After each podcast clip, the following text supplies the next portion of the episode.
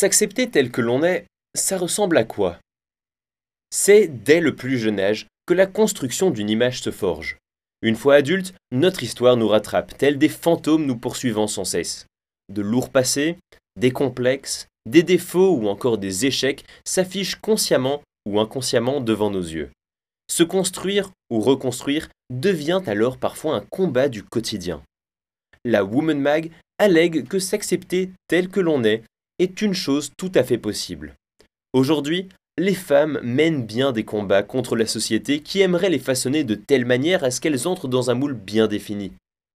Un des combats est celui de s'émanciper du culte du corps et d'accepter son physique tel qu'il est. Des mouvements luttent contre les stéréotypes dans lesquels les médias voudraient enfermer les femmes.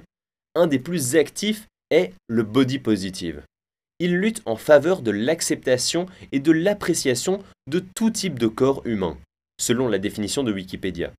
En 2018, France Info informe que le hashtag bodypositive était l'un des plus populaires sur les réseaux sociaux.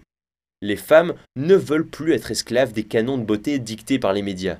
Certaines célébrités n'ont pas hésité à poster leur body positive sur leur page Instagram, telles que le mannequin oversize Ashley Graham ou l'influenceuse Juju Fitzcats avec son poste illustré d'une photo où elle rend visible son ventre recouvert de duvet.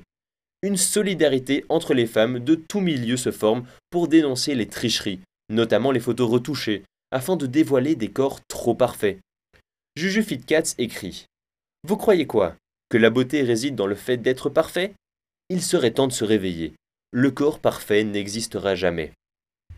Un autre combat est celui de se sentir approuvé, visible, avec de la valeur.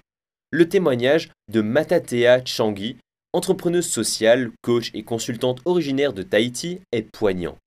Il décrit une jeune femme blessée par la vie et qui a su rebondir. Son mot d'ordre Pourquoi pas? l'a amené à s'émanciper de sa famille, à accepter son passé.